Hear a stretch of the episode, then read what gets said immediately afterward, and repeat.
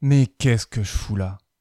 Je suis dans la cour de récréation, devant moi 200 élèves et le même nombre de parents.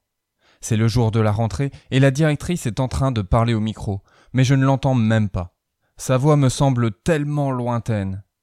Je cherche du regard mes nouveaux collègues, ils ont l'air aussi inquiets que moi. Dire qu'il y a encore une semaine, j'étais tranquillement installé à mon bureau à m'amuser avec Excel, et me voilà prêt à me jeter dans la fosse au lion.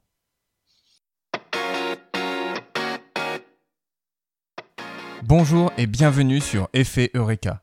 Je m'appelle Emmanuel et ensemble, nous explorons comment devenir chaque jour un meilleur professeur.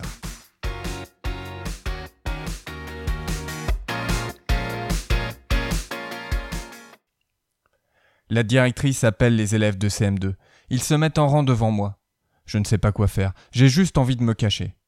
La directrice me voit et me dit Allez les CM2, on y va Et nous montons dans la classe. Mes premières minutes devant mes premiers élèves, je me suis vraiment demandé ce que je faisais là, dans cette salle de classe. Tous les regards étaient braqués sur moi, et c'était à moi de jouer. Ça y est, j'avais fait le grand saut. J'étais passé d'un poste en entreprise à professeur des écoles. Je ne me sentais pas du tout prêt. Mes premiers jours en classe, j'avais vraiment l'impression d'être un imposteur. J'avais tant de questions. Comment prendre en main la classe? Que faire avec les élèves les plus en difficulté? Est-ce que ce que j'ai prévu va leur plaire? Est-ce que ça va leur être utile? Et puis, qu'est-ce que je donne comme devoir? Et puis les parents et les collègues? Et puis, comment on fait pour le français et les maths? J'avais peur que la classe ne m'écoute pas, que je n'arrive pas à les intéresser, à capter leur attention. Je pensais que ce syndrome de l'imposteur allait disparaître au bout de quelques semaines ou au bout de quelques mois. Mais ce n'est pas le cas. Il est toujours très présent. Bien sûr, un peu moins fort que les premiers jours, mais tout de même, il est là.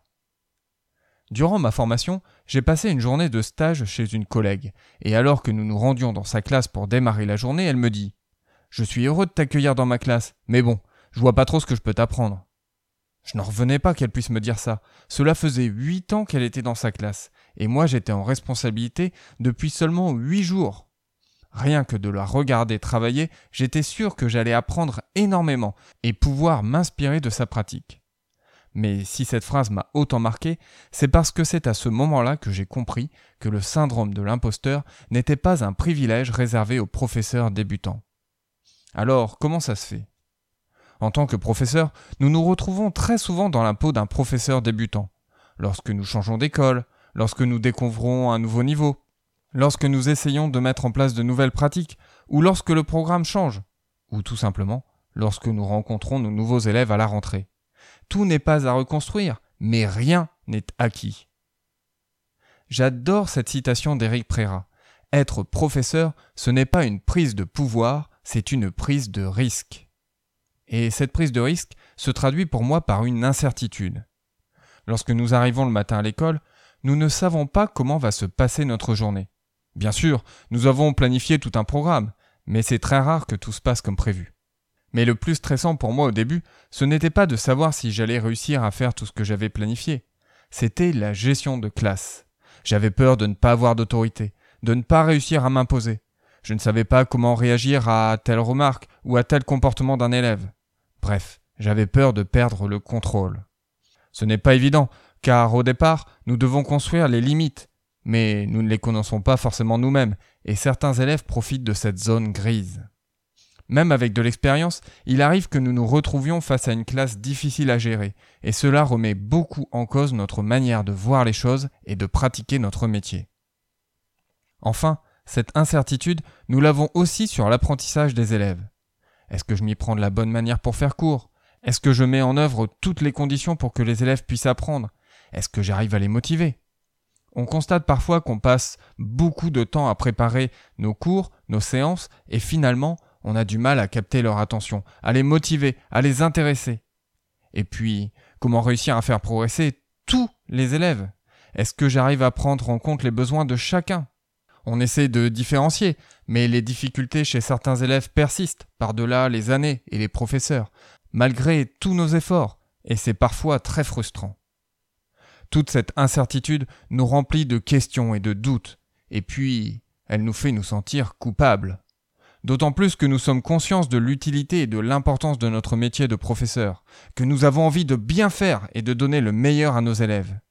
Et puis, nous avons l'impression que nos collègues réussissent beaucoup mieux que nous, qu'ils ont de meilleures façons de faire, de meilleures idées. Ou alors, on est déprimé quand on regarde les réseaux sociaux et qu'on voit ce que font les autres, et que nous n'arrivons même pas à faire, ou alors tellement moins bien. Cette culpabilité peut nous ronger et nous faire perdre tout le plaisir que nous avons à enseigner. Elle peut aussi nous amener à surinvestir. J'ai changé la semaine dernière avec Émilie, qui est professeure des écoles, formatrice d'enseignants et qui publie également un super podcast intitulé Mes trucs de prof. Nous partagions notre difficulté à trouver le bon équilibre entre vie professionnelle et vie familiale sans se sentir coupable. Incertitude, culpabilité, doute, imposture, frustration. Tous les mots que nous avons employés jusque-là ne sont pas très positifs, c'est le moins qu'on puisse dire. Eh bien, dans cette deuxième partie d'épisode, ça va changer. Nous n'allons utiliser que des mots positifs. Et le premier mot qui me vient à l'esprit quand je pense à mon métier de professeur, c'est fierté. Franchement, je suis très fier d'être professeur. Je sais que je n'ai fait encore qu'effleurer la surface du métier et qu'il me reste tant de choses à apprendre et comme tous mes collègues, je m'investis à fond. Je sais bien que nous sommes très très nombreux à penser tout le temps à notre métier. Nous avons ce logiciel qui tourne en permanence dans notre tête. Je n'ai pas encore trouvé la solution pour tourner le bouton off et je vous préviendrai si jamais je la trouve. Mais j'aimerais vous dire que ce logiciel tournait aussi dans ma tête dans mes métiers précédents. Je pensais tout le temps à mes projets, à mes problèmes.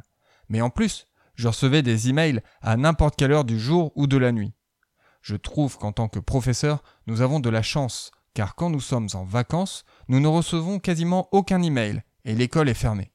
Alors que quand on est en entreprise, la vie continue, même sans nous. En tant que professeur, nous pouvons laisser passer plusieurs heures sans nous dire que l'on va avoir 50 emails de retard. En fait, nous disposons d'une grande liberté dans la façon dont nous gérons notre temps. D'ailleurs, liberté, c'est le prochain mot positif qui me vient à l'esprit quand je pense à mon métier. Ce qui m'a effectivement le plus surpris en démarrant le métier de professeur, c'est la liberté dont nous bénéficions. Certes, nous sommes dans un cadre, avec des horaires fixes, un programme à suivre. Mais à part cela, nous sommes extrêmement libres. Nous pouvons faire vivre à la classe des projets qui nous ressemblent et qui nous tiennent à cœur. Que nous voulions monter une pièce de théâtre, parler à une classe à l'étranger, que nous voulions faire venir un explorateur ou écrire à Thomas Pesquet. Eh bien, on peut le faire c'est même encouragé et recommandé. Cela nous donne plein de nouvelles idées, et c'est un autre avantage du métier de professeur. Dès que nous avons une idée, nous pouvons rapidement la mettre en œuvre et en voir les résultats. Est-ce que ce que nous avons essayé a bien marché? Si oui, pourquoi? En fait, nous sommes en permanence en train d'innover. Innovateur n'est peut-être pas le mot qui viendrait à la bouche d'une personne qui ne vient pas du monde de l'éducation. Et pourtant, je trouve que les professeurs sont très innovants, et souvent en plus, ils pratiquent l'innovation frugale, c'est-à-dire qu'ils ne disposent pas d'un énorme budget et ils innovent avec les moyens du bord. On l'a d'ailleurs très bien vu avec la continuité pédagogique. Nous sommes capables d'innover, de trouver des moyens de garder le lien avec les élèves, de nous recentrer sur l'essentiel et sur ce qui compte vraiment. Et puis, si la continuité pédagogique nous a montré quelque chose, c'est bien à quel point l'école est utile. À l'heure où de plus en plus de personnes ont envie de changer de métier pour donner un sens à leur action, il n'est pas besoin de démontrer l'utilité d'être professeur. Même si tout est loin d'être parfait, le confinement a au moins montré le rôle que joue l'école dans l'égalité des chances. Oui, nous avons un vrai impact sur nos élèves. Même si nous ne voyons pas leur progrès au quotidien, nous les faisons grandir. Il y a quelque temps, je participais à un pot de départ d'un ancien collègue avec lequel j'avais beaucoup travaillé quand j'étais en entreprise. Au cours de la soirée, j'ai croisé le grand patron de mon ancienne boîte, il m'a félicité pour ma reconversion, et il m'a dit une phrase que je garde toujours avec moi. C'est bien Emmanuel, mais tu sais, tu ne verras jamais le résultat de ton travail. J'ai essayé d'argumenter en lui répondant que si si, je voyais mes élèves progresser tous les jours ou presque. Mais il a balayé mes arguments d'un revers de manche. Tu vas laisser une trace à tes élèves qui va durer toute leur vie. Ils n'en auront peut-être pas conscience eux-mêmes, mais tu vas les marquer. Quoi qu'il en soit, je ne me rendais pas compte qu'être professeur, c'est faire un métier physique. On est 100% présent avec nos élèves, à interagir sans cesse avec eux. On est debout toute la journée. Et quand je m'assois pour corriger mes copies à la fin de la journée, je me dis que oui, tout ne s'est pas déroulé comme prévu, que je n'ai sûrement pas pris toutes les bonnes décisions, mais qu'au moins j'ai donné le meilleur de moi-même et que j'ai mouillé la chemise. Je considère qu'on a le droit d'être fatigué, et si on attend les vacances avec impatience, c'est qu'on a tout donné durant la période. On a le droit d'être frustré par rapport à une situation qui n'évolue pas comme on le souhaite, ou face à des difficultés d'élèves. Si nous ressentons toutes ces émotions et sentiments négatifs que nous avons évoqués en première partie de l'épisode, c'est bien le signe que nous sommes investis à fond dans ce travail qui nous tient tant à cœur. Pour conclure cet épisode, j'aimerais vous partager ma plus grande conviction. Le métier de professeur est un métier que l'on apprend tous les jours. C'est un métier riche, complexe, complet. Tous les jours, nous devenons de meilleurs professeurs. Et ensemble, nous allons continuer à explorer ce métier passionnant. Je vous donne rendez-vous très bientôt pour un nouvel épisode d'Effet. D'ici là, prenez soin de vous et de ceux qui vous entourent.